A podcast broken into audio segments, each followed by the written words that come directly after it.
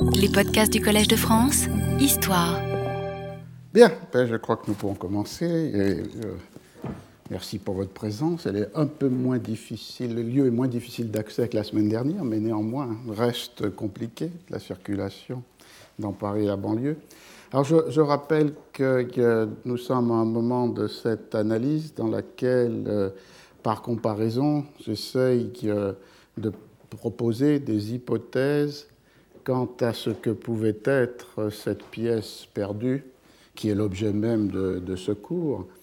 euh, qui est le Cardenio joué deux fois, 1613, à la cour d'Angleterre,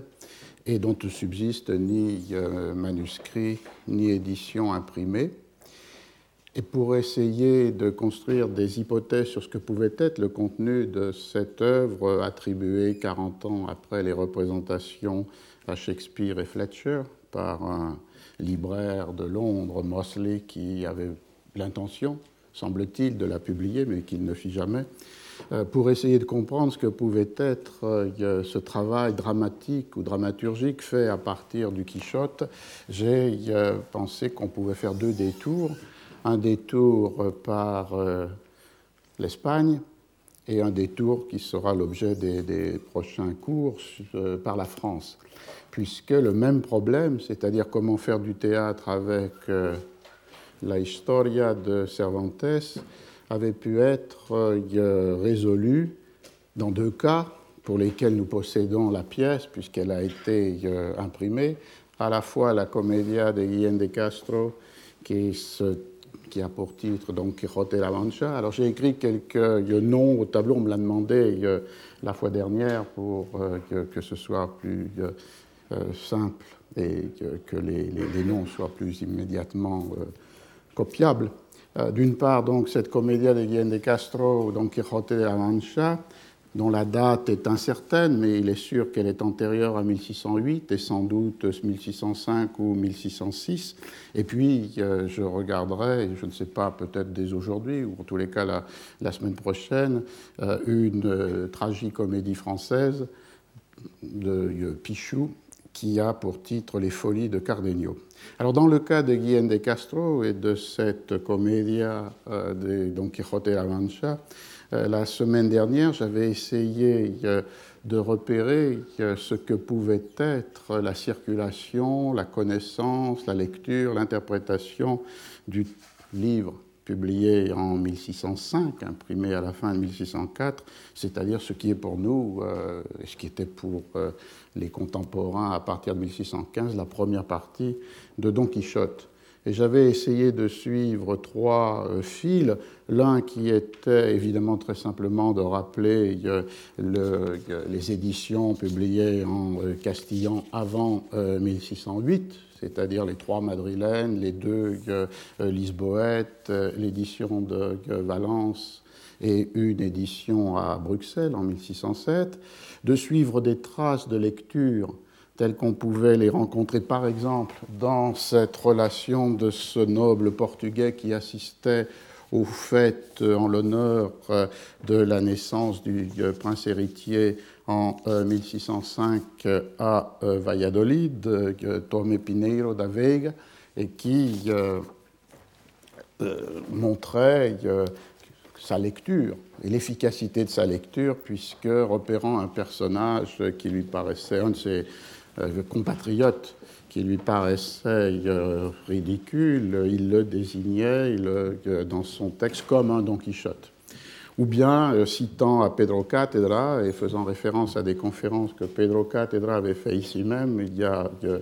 euh, l'année dernière, ou il y a deux ans, euh, montrer comment un récit d'un voyageur allemand, 1605-1606, euh, qui visait à, repérer, comme le disait le titre, les qualités des Espagnols, mentionnait un premier corpus canonique de littérature de divertissement dans lequel la première partie du Quichotte était citée à côté de la Celestina, du Lazarillo et de la première partie de Guzmán de Alfarache. Euh, donc des traces de lecture qui montraient l'enthousiasme, le succès et en même temps l'impact, puisque ces textes fournissaient des manières de voir, des systèmes de référence pour décrire la réalité dans le monde social. Et la troisième piste avait été d'essayer de repérer dans certains cas comment les personnages du Quichotte étaient sortis des pages du livre avant même de sortir sur les planches des théâtres à travers les masques qui pouvaient avoir été euh, mobilisés à l'intérieur soit de fêtes euh, courtisanes, de joutes aristocratiques, soit de cortèges carnavalesques. Et les exemples étaient assez enfin, nombreux, mais disons, j'avais retenu d'une part une fête en l'honneur de l'entrée du duc de Lerma dans euh, un des euh, nouvelles villes qui lui étaient concédées par le roi et dans lequel, euh, dans le dispositif festif, un moment était une course de taureaux sur la place de l'Ayuntamiento et dans lequel, dit la relation, on a représenté l'aventure de Don Quichotte et avec plus de détails, puisque là, la relation manuscrite est évidemment beaucoup plus détaillée, beaucoup plus précise. Euh, peut-être j'y reviendrai cet après-midi dans le séminaire, euh, une euh, fête, un tournoi organisé dans la ville du Pérou, de Pausa, en l'honneur de la nomination d'un nouveau vice-roi de Pérou, et dans lequel il s'agit d'une course de bagues. Il s'agissait d'un affrontement entre plusieurs chevaliers ou cavaliers, pour le moins, qui étaient en compétition pour cette course de bagues parmi les déguisements qu'ils avaient choisis, les masques qu'ils avaient retenus, la grande majorité étaient ceux de cavaliers ou de chevaliers des euh, fables de la littérature euh, de euh, chevalerie, mais l'un d'eux avait choisi, et il gagna le prix à Paosa en 1607, de se présenter comme euh, Don Quichotte de la Manche, accompagné de son écuyer et de quelques-uns des personnages qui, dans le livre, le, le, suivent. Alors tout ça pour expliquer comment Guillaume de Castro, dans ce texte très précoce, après la publication du livre de Cervantes, pouvait déjà jouer sur des références, des allusions qui faisaient venir à la mémoire du euh, spectateur, anciennement lecteur, des scènes de, euh, Don Quichotte avec lesquelles il euh, ou bien jouait pour les donner en représentation sur la scène du choral de comédia, ou bien simplement par allusion les faisait surgir dans le souvenir de lecture du lecteur devenu spectateur.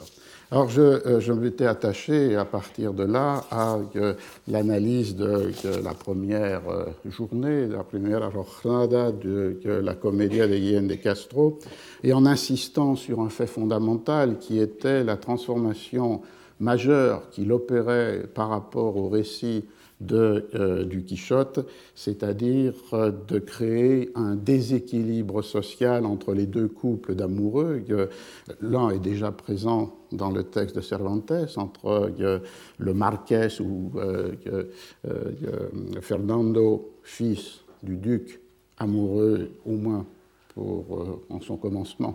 euh, d'une fille d'un paysan, certes riche, mais paysan euh, néanmoins, Dorothea. Mais ce qu'introduisait la Guyenne de Castro était une symétrie par rapport à ce premier déséquilibre social, puisqu'il faisait de Cardenio le fils d'un paysan amoureux et aimé par ou de Lucinda, la fille, la fille d'un noble. Et l'intrigue, on va le voir, euh, retient comme motif fondamental ce euh, déséquilibre des, euh, des, conditions, ce double déséquilibre des conditions. Alors si l'on entre dans l'analyse du, du, second acte de la seconde jornada de la Commedia,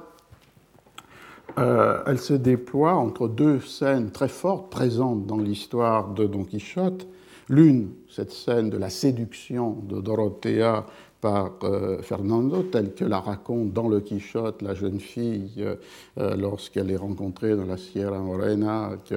par le barbier, le curé et Cardenio qui s'est joint à eux et d'autre part la scène euh, tout à fait spectaculaire du mariage, de, l'union forcée entre Lucinda et euh, Fernando, dont Cardenio est un spectateur, au moins jusqu'à un certain moment, caché derrière une tenture ou une tapisserie. Ce qui est frappant, c'est le déséquilibre dans la comédia de Guillaume de Castro entre ces deux scènes, parce que la première n'est pas montrée, comme s'il était impossible de mettre en scène sur le, dans le choral de comédia cette scène violente de la séduction et de la reddition de Dorothea face aux empressements et aux promesses de mariage du Fernando appelé par Guillaume de Castro El Marqués. Euh, la scène commence alors que euh, cette euh, séduction a déjà été opérée. Et c'est Dorothea, séduite et abandonnée, qui est déjà là, et le marquis résume, rappelle cette scène où il l'a euh, séduite en, euh, lui promettant euh, le mariage, et aussi d'entrer de ce jeu dans ce second acte, rappelant que ses sentiments ont très brusquement changé. je cite la, traduction que j'ai faite, puisqu'à ma connaissance, je n'ai pas trouvé jusqu'à maintenant de traduction de la, la comédia dans une forme canonique. car moi, qui me vis embrasé, mêlé avec ce feu, ma parole d'être son époux, je lui donnais, je la pris je jouis d'elle, et ensuite je l'oubliais et je laborais avec ces euh, densités ou cette condensation du euh, vers de la comédia Tomola, gocela, y luego la olvide y. Donc on a euh, un moment où s'ouvre la seconde, le second acte sur une scène que l'on ne voit pas mais qui, qui est déjà là et qui est rapportée à travers ce brusque changement du marquis satisfait dans ses désirs et en même temps euh, euh, abandonnant euh, Dorothea. Et la, la, scène continue avec un dialogue entre le marquis et Cardenio et qui est un, moment intéressant puisque, comme beaucoup d'autres, cette comédia est fondée, je le rappelais, sur euh, la tension qui peut exister entre l'honneur tel qu'il ressent comme un sentiment intérieur de sa propre dignité et d'autre part l'honneur euh, tel qu'il est reconnu par l'opinion, par euh, le regard des autres. Et Cardenio rappelle au marquis qui lui a raconter cette scène de séduction et en même temps euh, son euh, brusque changement de sentiment, une fois satisfait son désir, que euh, l'honneur suppose le respect de la parole donnée. sur sa parole, celui qui est honorable fonde son honneur. Sobre su palabra fonda el que ser on voit ici euh, de, nouveau la tension avec la mobilité sémantique qui peut exister et qui, comme je le rappelais, est peut-être plus grande qu'on ne l'avait suggéré. Entre les deux termes, honra et honor, euh, qui jouent constamment euh, sur ce double registre, même si ils ne sont pas assignés nécessairement honra con avec la, le sentiment extérieur, avec le regard des autres, avec la opinion, la femme, la réputation, et honore avec le sentiment intérieur de sa propre dignité. Même s'il n'y a pas cette équivalence sémantique stricte, néanmoins, il y a constamment ce jeu entre euh, le regard extérieur et le sentiment intérieur. Euh, et Cardenio, pour que, le marquis ne soit pas totalement traître à cet euh, honneur qui est le sien, lui suggère de donner un, mari à euh, Dorothea, qui euh, est une riche euh, héritière de paysans très fortunés. Et le marquis suggère pourquoi pas vous, toi, Cardenio. Et à ce moment-là, il y a un second moment qui met en jeu dans, le début de l'acte cette tension autour de l'honneur. C'est une réplique offensée de euh, Cardenio, qui n'accepte pas qu'on dispose de lui de cette façon, et qui rappelle que malgré sa naissance, de basse condition, fils de paysan, il a euh, un sentiment très euh, puissant de ce qui est son honneur. J'ai l'âme si honorable que j'estime autant la noblesse que j'ai acquise que celle dont tu as hérité. Esta nobleza adquirida como la tuya heredada. Euh, et il refuse évidemment cette, euh, euh, cette imposition sur lui, et avec évidemment ce arrière-fond qui est que, comme vous vous souvenez, la, la, la pièce pouvait avoir reçu un autre titre que le, spectateur ne connaît pas nécessairement à ce moment-là, qui est celle des fils échangés. Et l'on voit que se crée progressivement dans toute cette pièce un déséquilibre entre la condition qui est celle de Cardenio, fils de paysan, et le sentiment de, son honneur qu'il exprime avec la force qui serait celle d'un fils de noble, alors que le marquis se conduit de manière très éloignée de ce que sa condition ou son état euh, euh, supposerait. Et ce dialogue se termine avec l'aveu de l'amour euh, ou de la passion nouvelle du marquis pour une autre femme, Lucinda, qu'il décrit comme une dame belle, riche, principale, de bon goût et meilleure forme. Et Cardenio comprend évidemment qu'il s'agit de Lucinda. Alors on voit qu'il y a là comme une, euh, une sorte d'ellipse, c'est-à-dire que la scène de séduction, très développée dans le texte de Cervantes, avec ses mouvements, ses dialogues, ses monologues intérieurs, euh, dans lesquels finalement, jurant par les saints, par la Vierge et euh, par la promesse de mariage, le Fernando de Cervantes, le Marquès de Guillaume de Castro arrive à ses fins, est ici euh, caché, occulté, comme un point de départ absent d'un euh, récit et d'un dialogue qui est le récit de, du marquis et le dialogue entre le marquis et Cardenio et qui met en jeu une des thématiques ordinaires, banales finalement de la comédia. Et l'on sait que Guillaume de Castro avait beaucoup d'admiration ou de respect pour Lope de Vega et on trouverait évidemment ici une thématique tout à fait proche de très nombreuses comédias de Lope. En revanche, la scène du mariage est-elle spectaculairement euh, mise en scène pour clore la seconde journée, le second acte du Don Quichotte de la Manche de, euh, de Guillaume des Quatre, dont on voit jusqu'à maintenant euh, qu'il se déploie sans la moindre présence de Don Quichotte. dans ces deux scènes clés, évidemment la, la, fin de l'acte, euh, comme chez Cervantes, suit ce moment où euh, Cardenio a été averti par un billet de Lucinda de l'imminence de son euh, prochain mariage. Il se rend dans la maison où le mariage doit être célébré. Il se cache, en compagnie d'ailleurs de, de Dorothea, qui l'a accompagné. Et il est témoin de l'acceptation de euh, Lucinda, alors que celle-ci lui avait euh, promis dans la scène précédente, euh, avant le, mariage même, lui avait promis de résister à cette imposition. Elle déclare, lorsque son père lui ordonne de donner sa main au marquis, oui, je la donne, mais contrainte que le ciel m'en soit témoin. Si la doy pero forzada, pongo por testigo el cielo. Et après, le, le, départ de Cardenio, frappé par cette acceptation, le, ce qui est mis en scène dans une forme condensée, rapide, nerveuse, est l'ensemble de ce que décrivait euh, euh, Cervantes, c'est-à-dire l'évanouissement de Lucinda, euh, la découverte sur son sein d'un billet et d'un poignard, papel et pugnal, la fureur du marquis et finalement la fuite de la jeune fille qui affirme dans les derniers vers de l'acte Je dois prendre une grande résolution que se convertisse en lion une femme offensée.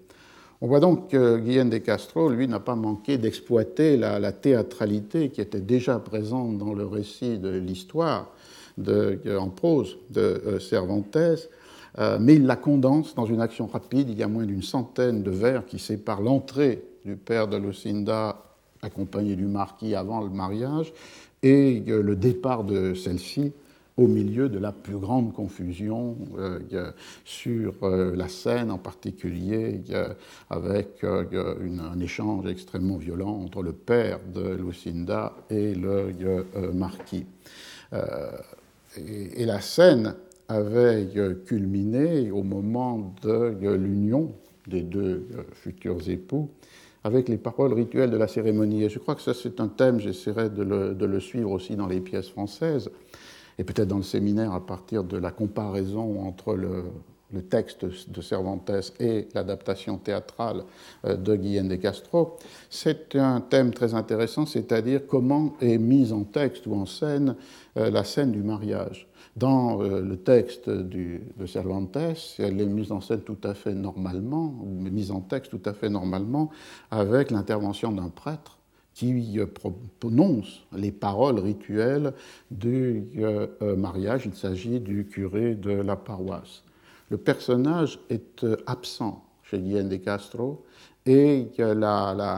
il n'y a pas de curé, il n'y a pas de prêtre, il n'y a pas d'homme d'église, et en quelque sorte, c'est le père qui officie dans cet échange de paroles ce qui peut conduire à plusieurs commentaires, soit euh, une censure sur la présence d'hommes d'église sur la, scène, ou une censure sur euh, la représentation ou l'imitation sur la scène de paroles euh, qui ont un contenu religieux fort et une force de, sacralité ou une autre direction d'interprétation, pas nécessairement contradictoire, pouvant être le renvoi à une théologie du mariage dans laquelle c'est la parole des deux futurs époux qui fait l'union. Et ici, avec l'attention d'une parole qui n'est pas libre, forzada, disait Lucinda, et donc en quelque sorte comme une, intervention, une imposition de la volonté du père aux dépens de la liberté de choix, d'élection de la, de la jeune fille. Mais en tous les cas, on a là une, scène dans laquelle, euh, par rapport au texte de Cervantes, une profonde transformation est opérée, c'est-à-dire la disparition des euh, paroles de mariage dites par euh, le prêtre, en particulier après les réformes sur le rituel du mariage du Concile de Trente. On voit donc que dans cet acte, il y a, dans une comédia qui a pour titre Don Quixote Avancha,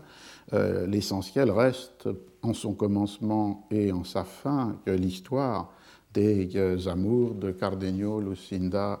du marquis Fernando et de Dorothea. Ce qui ne veut pas dire que Don Quichotte soit absent, et vous savez que c'est un thème euh, d'interrogation par rapport à la pièce perdue euh, euh, de Shakespeare et Fletcher, une pièce intitulée Cardenio, où était-elle exclusivement l'histoire tirée de cette, entre guillemets, nouvelle telle qu'on peut la suivre dans le, le, Quichotte, du, chapitre de la Sierra Morena jusqu'à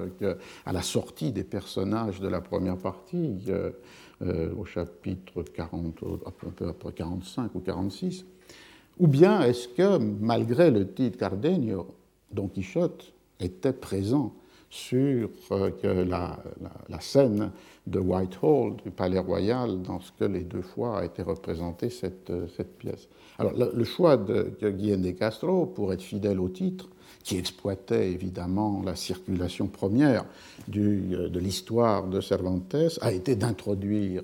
Don Quichotte. On l'avait déjà rencontré dans la première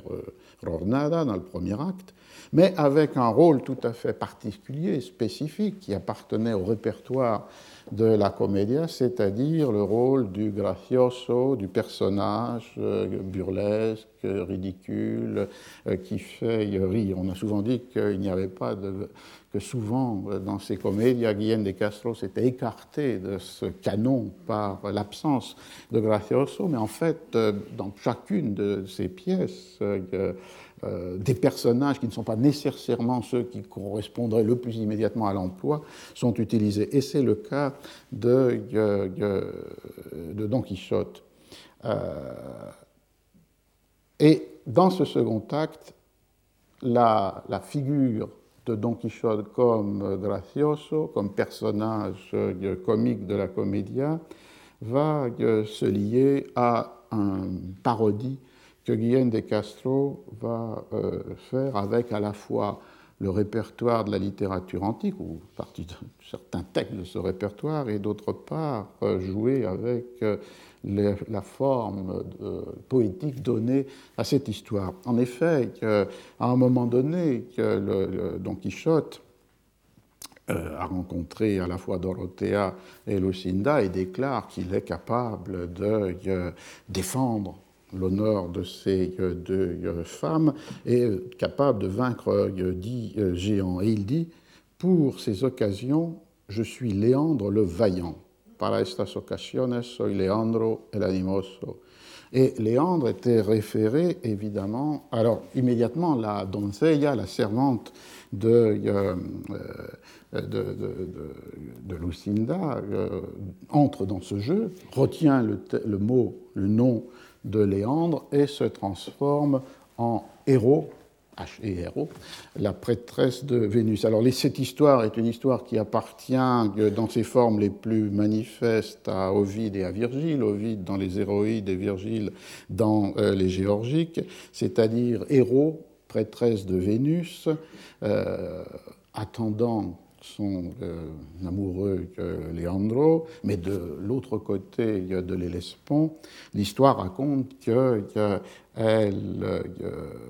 fera brûler une flamme qui indiquera à Léandre qu'il peut se jeter dans la mer, traverser l'Espont et euh, la rejoindre. Mais la flamme ne s'allumera pas et euh, Héros se jettera du haut de la falaise d'où elle attendait euh. C'est donc là une, histoire qui est un classique de, euh, euh, de la lecture d'Ovide ou euh, de Virgile et qui avait donné lieu à de nombreux romances, ces poèmes assonancés octosyllabes, qui, avec des vers octosyllabiques, qui jouaient avec ce motif, soit pour le prendre au sérieux, soit déjà pour en faire une parodie, et c'est le cas par exemple d'un romance burlesque de Gongora qui date de 1589 et que Guillaume de Castro devait sûrement euh, connaître. Alors, cette histoire présente dans l'esprit de la doncelia, de la, de la servante, euh, qui rentre dans le jeu ouvert par Don Quichotte avec cette mention Je suis Léandre le, euh, le Vaillant. Et elle déclare que, comme la prêtresse de Vénus, elle allumera un flambeau au sommet d'une tour où elle attendra son Léandre, c'est-à-dire Don Quichotte dont elle veut se moquer, et la flamme lui indiquera qu'il peut se jeter à la mer pour euh, la, euh, la rejoindre. Et la petite comédie se construit sous les moqueries de la, la, la douane, la gouvernante de Lucinda, puisque Don Quichotte est cette servante anonyme, elle n'a pas de nom dans la comédia de Guillaume de Castro, échange des paroles qui correspondent au nouveau rôle qu'ils ont assumé. et Don Quichotte lui déclare euh, Répétons ce que vous direz quand j'arriverai dans vos bras, mouillé et détruit, mojado y hecho pedazos. Et la jeune femme, la jeune fille, lui répond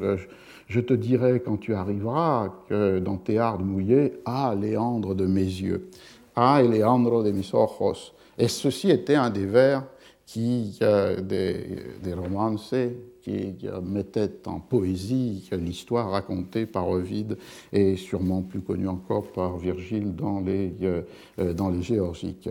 Alors ce motif n'apparaît absolument pas chez Cervantes, euh, ce jeu entre la servante de Lucinda et Don Quichotte assumant les rôles de Léandre et de Héros est une invention de Guillaume de Castro et qui sans doute correspondait à une double, une double inspiration littéraire. littéraire.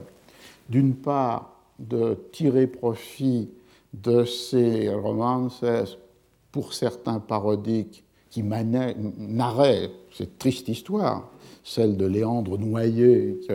une nuit où le vent a éteint la flamme qui le guidait, du coup celle de Héros qui s'était jeté du haut de la tour sur la falaise d'où elle euh, l'attendait. Et comme je le disais, l'une des, romances les plus fameux et plus connues était celui de Gongora, euh, qui euh, avait ce registre burlesque. Donc c'est une sorte de parodie de la parodie que Guillaume de Castro introduit dans cet échange de sa comédia. Et en même temps, ça pouvait être aussi, euh, du coup, une euh, parodie euh, ou une moquerie des comédies mythologiques qui s'étaient multipliées. Et à part là, peut-être avec une allusion à un texte de Lope de Vega lui-même, puisque en 1604, dans la, liste de ces comédias que Lope publie dans son roman chrétien, El Peregrino en su patria, en 1604, puis dans la réédition 1618, une des comédias a pour titre Hero y Leandro. Euh, juste une parenthèse, euh, ce point est, euh, intéressant lui-même, et en particulier pour les discussions autour de la préhistoire de la figure d'auteur ou de la notion de propriété littéraire, puisque ce qui fâchait Lope de Vega, c'était le fait non pas que l'on lui vole ses textes et que l'on fasse des plagiats, c'est-à-dire que, euh, un nom qui n'était pas le sien soit associé à une œuvre qui était la sienne, mais tout l'inverse, c'est-à-dire ce dont il se plaignait plusieurs fois dans plusieurs euh, textes, euh, c'est le fait qu'on lui volait son nom et qu'on l'attribuait à des comédias d'une manière ou d'une autre, explicitement ou implicitement, qu'il n'avait pas écrites, mais qui, du fait de son immense réputation, pouvait trouver un marché et en particulier un marché dans les éditions imprimées euh, plus grand si on les pensait comme avoir été écrites par Lope de Vega. Par exemple, dans, je le rappelais la, fois dernière, le mode normal de publication des comédias dans l'Espagne du siècle d'or, c'est de publier des partes qui, qui regroupent 12 comédias, et par exemple d'utiliser sur la page de titre le nom de Lope Vega, alors que les textes pouvaient ne contre, le livre lui-même pouvait ne contenir qu'une ou quelques comédias ou aucune de Lope de, Vega. Donc c'est ce problème fondamental du plagiat à l'envers, c'est-à-dire non pas voler le texte, mais voler le nom pour euh, mettre en circulation, avec plus de chances de euh, succès de vente, euh, des textes que lui n'avait pas écrits. Alors pour fonder ces plaintes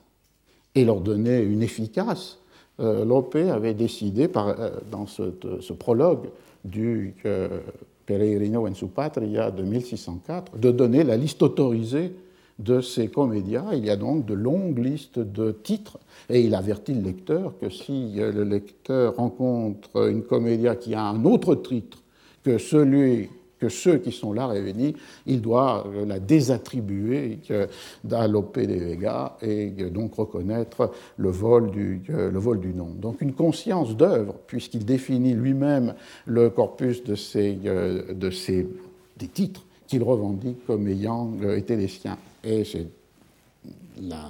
dans, la, dans la liste, euh, qui est passionnante, puisque d'une part, il y a des textes qui ont été réellement publiés, imprimés, il y a d'autres textes qui n'existent que comme euh, euh, manuscrits autographes de l'OP et d'autres qui sont perdus, au moins dont il n'y a pas de, traces ni manuscrites ni, ni imprimées. Mais c'est un, point intéressant, je le signalais dans la leçon inaugurale, c'est-à-dire comment pouvons-nous penser la propriété littéraire avant l'instauration au XVIIIe siècle d'un régime à la fois juridique et esthétique qui la euh, cristallise et qui suppose l'attribution à un nom propre d'une œuvre qui donne droit à euh, propriété de l'auteur sur son texte. En un temps préexistant à ce moment dans lequel les histoires appartiennent à tout le monde. La preuve, euh, Don Quichotte de la Manche euh, n'appartient pas à Cervantes. Euh, Yen de Castro peut s'en emparer pour en faire une pièce de théâtre. Donc les histoires appartiennent à tout le monde. Et dans le séminaire, en rappelant, en commentant les pièces de Thomas Kidd ou bien de, du Chevalier au pilon flamboyant, aussi rappeler que c'est la même leçon qui vaut pour le monde anglais, que les histoires appartiennent à, tout le monde. Et euh, le seul délit qui soit constitué juridiquement et judiciairement est un délit qui porte sur le commerce du livre, c'est celui de la violation du privilège de librairie si l'on est en France ou si l'on est dans les Espagnes, Castille, Aragon, Portugal ou bien, si l'on est en Angleterre, euh, les violations du right in copy qu'un libraire-éditeur a acquis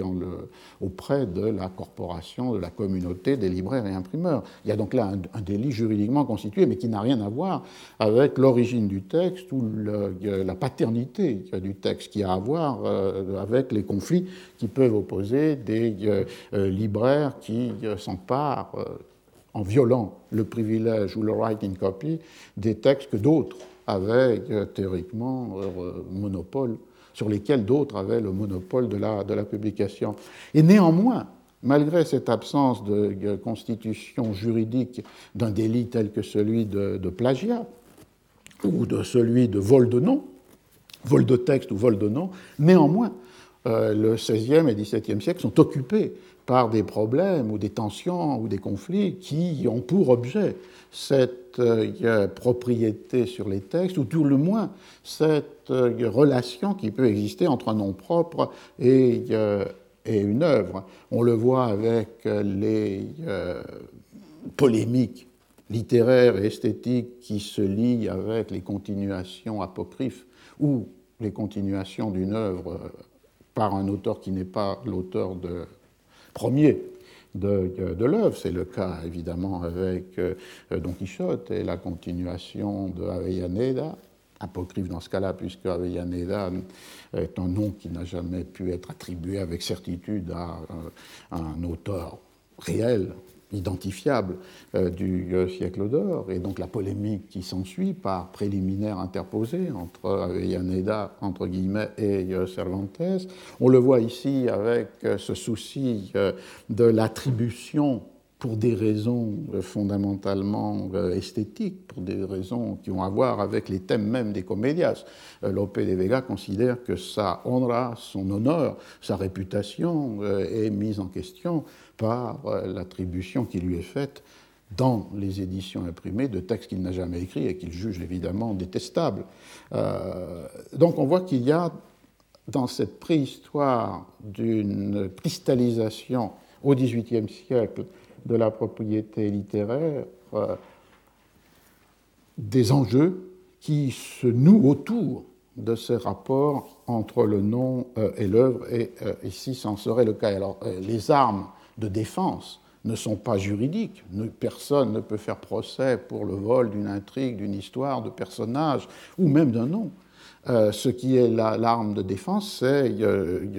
soit comme dans le cas du euh, Quichotte, euh, cette guerre par euh, préliminaire, préface, avertissement au lecteur qui peut être menée. Et de ce point de vue-là, les préliminaires de la seconde partie de Don Quichotte en 1615 sont pour partie une réponse à la continuation apocryphe publiée l'année précédente sous le nom de Avellaneda euh, du euh, Quichotte, ou dans le cas de, de de Vega, de définir un corpus des œuvres qu'il revendique comme les siennes et euh, indiquant au lecteur que toutes celles qui auraient d'autres titres ne sont pas de lui. On voit donc que là, il y a un, double intention littéraire de Ian de Castro avec cette histoire de Leandro et Hero, euh, l'une qui consiste à faire référence aux romances, et en particulier avec ce vers, à Leandro de mis ojos, et donc de créer parodie de la parodie, et d'autre part de faire référence, peut-être sur le même registre, à cet euh, emploi euh, des, intrigues mythologiques dans un certain nombre des comédias de euh, euh, son temps. Elle lui permet aussi de situer dans cette alternance entre scènes de tension dramatique et d'autre part scènes de divertissement comique qui caractérise la, euh, la comédia, elle lui permet, juste avant la scène du mariage que j'ai rappelé, d'introduire ce moment euh, comique parce que Don Quichotte, convaincu dans son dialogue avec la jeune fille d'être au bord de la mer et euh, d'apercevoir ce flambeau allumé par Héros, demande à Sancho de l'aider à ôter ses vêtements et la, la didascalie, l'indication scénique dans l'édition euh, imprimé, comme je le rappelais, de, 1618. C'est la première fois où la pièce a été publiée dans la première parte de Guillaume de Castro. Euh, euh, dit Don Quichotte se déshabille, va se desnudando Don Quijote, et il se jette dans cet Hellespont imaginaire qui est en fait la scène du théâtre, du choral de Comédia, Et euh, ici, il y a un jeu très subtil entre euh, la, réalité du lieu et d'autre part l'imagination euh, folle de Don Quichotte, puisque Sancho craint très, très fort, non pas que son maître se noie, mais qu'il tombe de la scène et il lui dit Tu vas basculer, que terras à l'Espegnal. mais celui-ci nage comme s'il était dans les Lespons imaginaires de son héros imaginé de sa héros imaginé, et en même temps, euh, il euh, euh, se lamente de ne pas être accueilli par celle qui normalement devrait être de l'autre côté de, de l'eau, et il déclare Mais je dois être aveugle, bel héros, j'arrive, mais donne-moi tes bras, dame brazos. donc il y a une scène tout à fait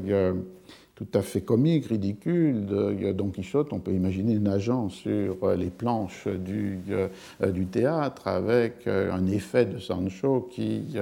craint sa chute et non pas que sa noyade. Alors, si on pense à cette scène, je crois qu'il y a deux, deux, éléments qu'on peut mettre en place. Alors, l'une qui est dans le droit fil de ce qui est l'écriture de Guillaume de Castro, parce que un peu auparavant, la douane de euh, Lucinda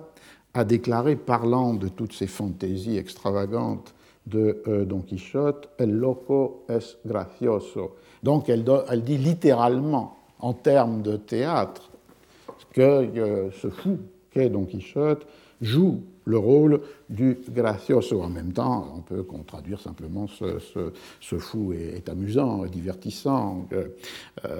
Mais on voit que là, Guillaume de Castro joue euh, sur double registre, un registre de la langue euh, normale et en même temps la référence aux emplois du euh, théâtre. Donc Don Quichotte est bien assigné dans cet emploi du gracioso par la douane. Un autre point qui peut attirer l'attention, c'est pourquoi alors, évidemment, dans la logique de l'histoire de Leandro et Hero, il y a cette cette natation, cette capacité de, Don Quichotte à, nager. Mais en lisant ça, je me suis euh, souvenu d'un autre, autre moment dans Don Quichotte, qui est évidemment postérieur à cette date, puisqu'il s'agit de la deuxième partie. On rejoint un peu ici les thèmes que j'avais évoqués en finissant la fois dernière euh, du livre de Pedro Catedra, El sueño caballeresco. Euh, récemment, tout récemment publié, qui était la matière, de, la matière en étant les conférences qu'il avait données ici, euh, qui est que dans les portraits successifs des euh, chevaliers,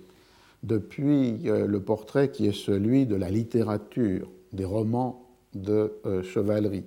ce qu'il appelle la chevalerie de papier jusqu'à euh, ces euh, représentations qui sont souvent parodiques des chevaliers dans les fêtes de cour, les tournois aristocratiques dès les commencements du XVIe euh, siècle,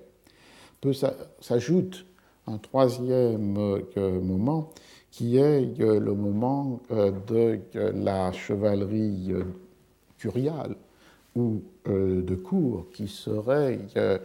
à la fois la réalité sociale qui se construit lorsque le rêve d'une restauration d'un rôle politique, militaire de la petite noblesse, de la hidalguia, euh, qui avait pu être esquissée avec les réformes de Philippe II,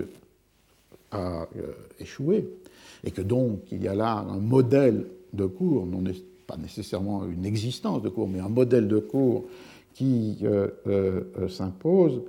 et qui serait en quelque sorte la, cible de la parodie dans la seconde partie du Quichotte en 1615. Euh, et dans ce dialogue de la deuxième partie entre euh, une chevalerie de cour et la chevalerie errante, à un moment donné, qui est le chapitre 18 de la seconde partie, lors de la rencontre avec le chevalier ou l'homme au manteau vert qui l'amène dans sa maison, c'est un hidalgo qui serait en quelque sorte l'anti-Don Quichotte, puisqu'il est fortuné alors que Don Quichotte ne l'était pas, puis alors qu'il vit dans un monde de sociabilité, de plaisirs qui sont ceux de la nos petites ou moyennes noblesse, par exemple la chasse, alors que Don Quichotte Est enfermé dans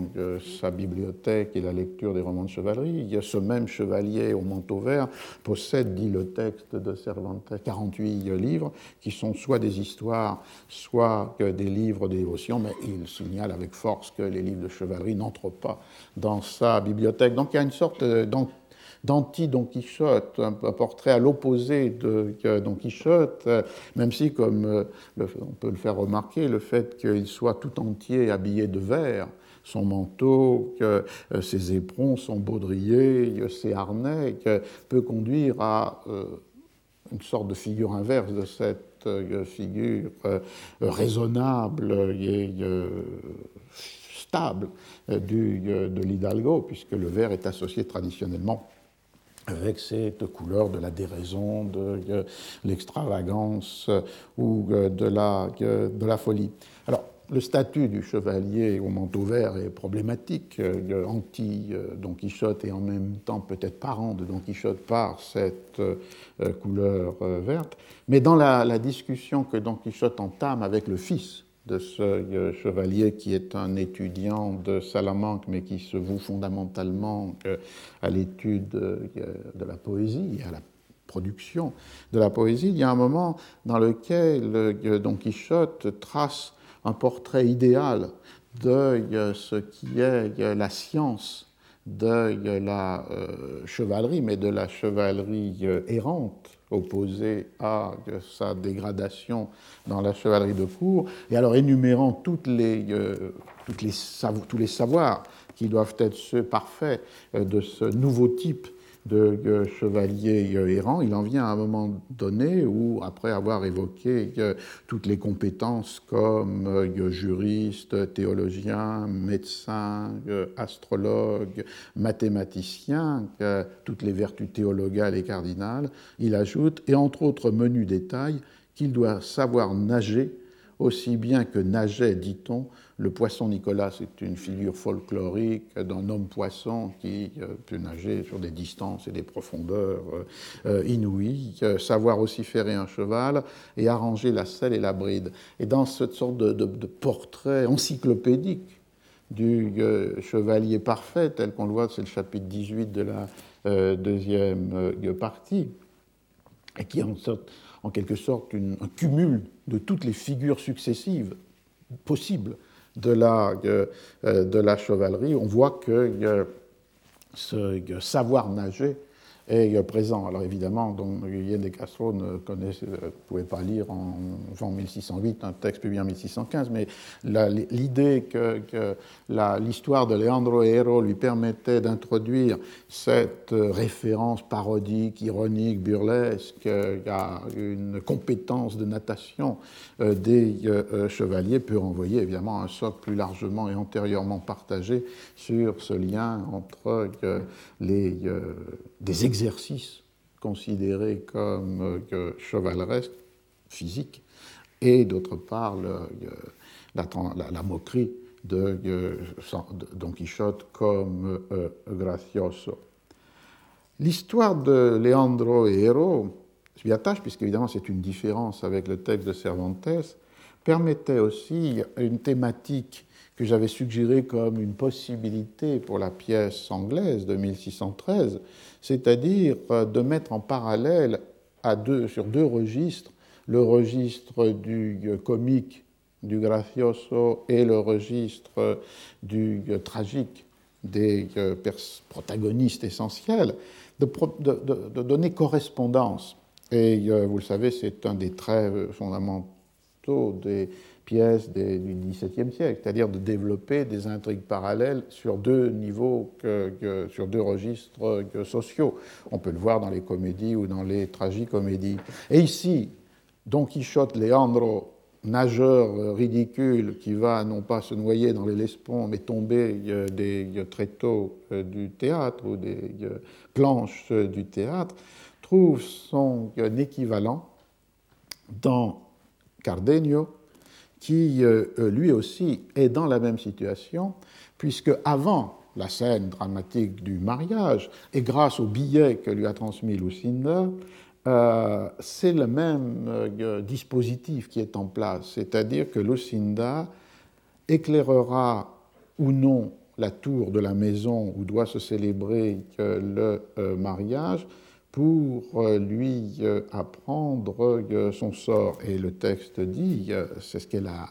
indiqué à Dorothea, qui est chargée d'en informer Cardenio, dis-lui que je placerai une lumière au sommet de cette tour, parce que s'il vient de nuit, elle pourra lui servir de nord. S'il la voit briller, qu'il comble mon espérance. Mais s'il la voit éteinte, je le saurai aussi, et qu'il me pardonne. Ce fer m'aura tué, promesse du suicide, qu'il m'estime et ne me pleure pas, et qu'il ne se mette pas en danger. Euh, donc on voit qu'ici, le même flambeau de héros pour euh, Leandro était le flambeau que Lucinda allait allumer pour euh,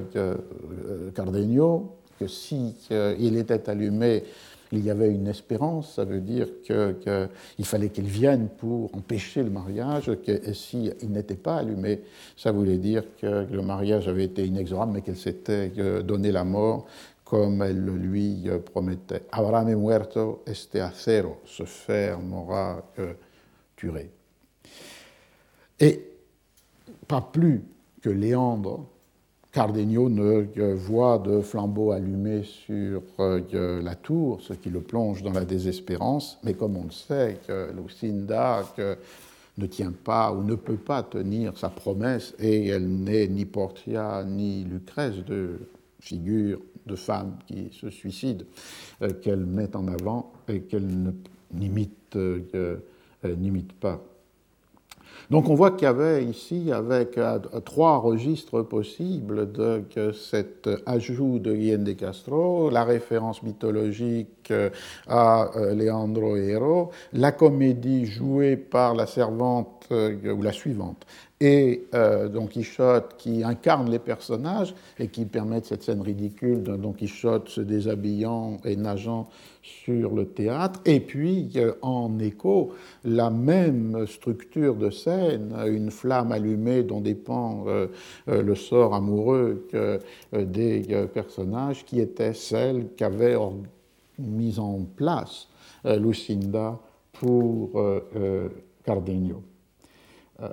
Alors, dans la euh, troisième euh,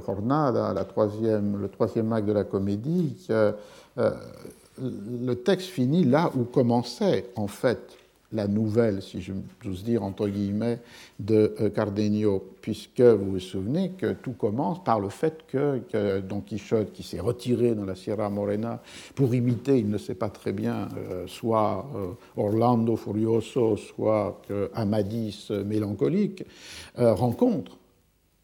avec Sancho Cardenio, et que Cardenio commence à raconter son histoire. C'est donc la retraite dans la Sierra Morena des deux personnages qui permet de commencer ce qui va se déployer de chapitre en chapitre, entremêlé avec euh, les aventures de Don Quichotte, euh, euh, l'histoire des amoureux. Ici, évidemment, rétabli dans un ordre chronologique différent, c'est ce avec quoi termine la comédia, le mariage, on l'a vu, dernière scène de l'acte 2, et le départ de Cardenio,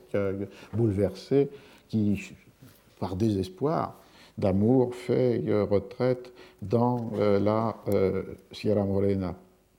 Alors Guillaume de Castro suit assez fidèlement le, texte de Cervantes, mais évidemment il le redistribue totalement dans un ordre chronologique différent, et suivant les séquences qui font avancer l'acte, la description par un paysan de l'étrange comportement de Cardenio, qui maltraitent les bergers en leur criant Ah, Lucinda m'a tué et le marquis m'a trompé. Ay, que Lucinda me ha muerto y Cardenio euh, et me ha engañado el marqués. Puis ensuite la rencontre brutale, puisqu'il y a cet argument autour de cette dispute autour d'Amadis avec Don Quichotte et Sancho. Puis la décision de euh, Don Quichotte d'imiter en tout, euh, comme Cardenio, la fureur de Roland ou la folie d'Amadis, après la trahison de leur dame. Euh, Lucinda pour Cardenio, euh, possible trahison euh, Dulcinée pour Don Quichotte. Et comme le dit Don Quichotte, là très proche du texte de, Cervantes,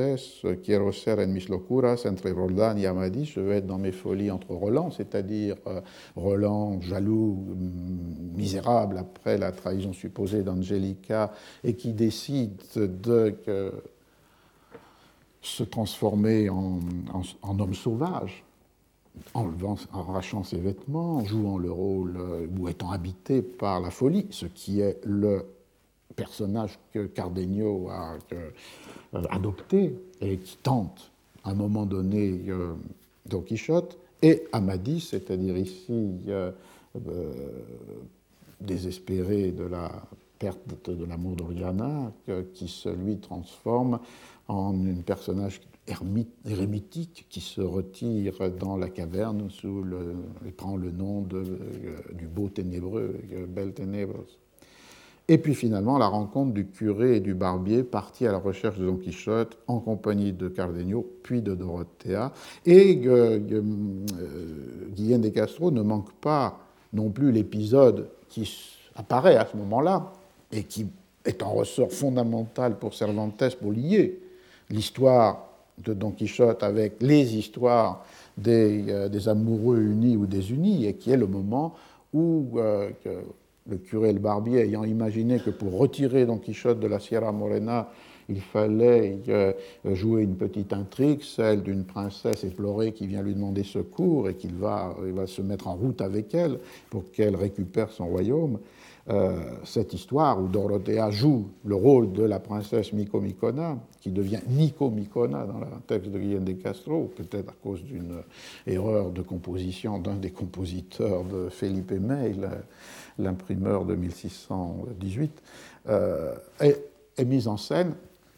mais très,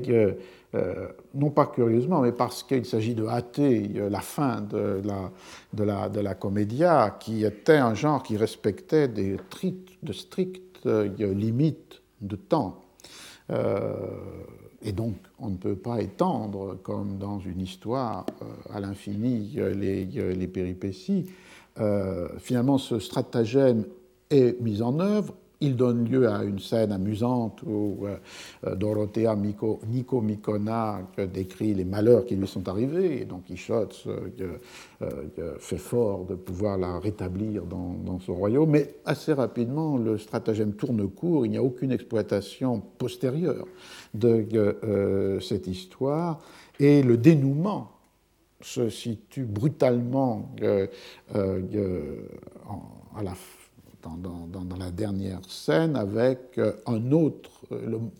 un passage au second stratagème que le curé et le barbier ont décidé, dans le texte de Cervantes, mais après que l'histoire de la princesse Micomicona ait été accompagnée, et accompagnée plusieurs chapitres, c'est-à-dire en fait euh, d'enfermer Don Quichotte dans une cage, euh, une cage ici dotée de poulies, euh,